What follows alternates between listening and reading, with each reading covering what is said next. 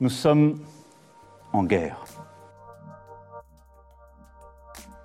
Bonjour, je suis Mathieu et vous écoutez Épidémie, saison 2, le dernier podcast du Grain.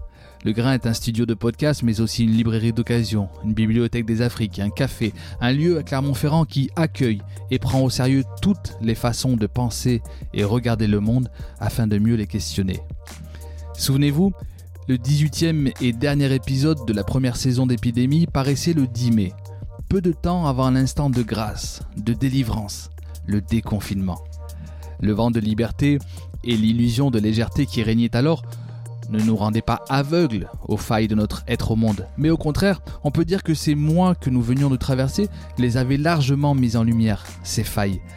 Nous n'avions qu'une hâte, organiser de nouveau des causeries, nous rencontrer pour continuer à défaire le monde, non pas en faire table rase, mais questionner nos façons de l'habiter.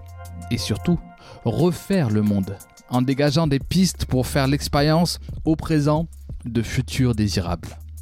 Et puis, il faut dire que de grands débats s'imposaient à la suite de ces nombreux podcasts enregistrés. Rappelez-vous, c'était ma question rituelle.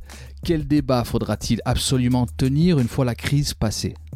Bon, vous me direz, la crise n'est pas encore passée, certes, mais lorsque nous avons su début juin que nous pourrions réouvrir le café, nous nous sommes empressés de mettre en place neuf causeries, avec deux intervenants à chaque fois, autour des grandes thématiques qui avaient émergé lors de la saison 1.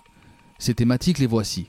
Le traitement de l'actualité, la démocratie, le changement, la résilience, les organisations, le numérique, l'écologie, le progrès et enfin la justice. Et ce sont ces interventions que nous allons vous proposer de revivre dans cette saison 2 qui comptera, vous l'aurez compris, 9 épisodes d'une vingtaine de minutes environ.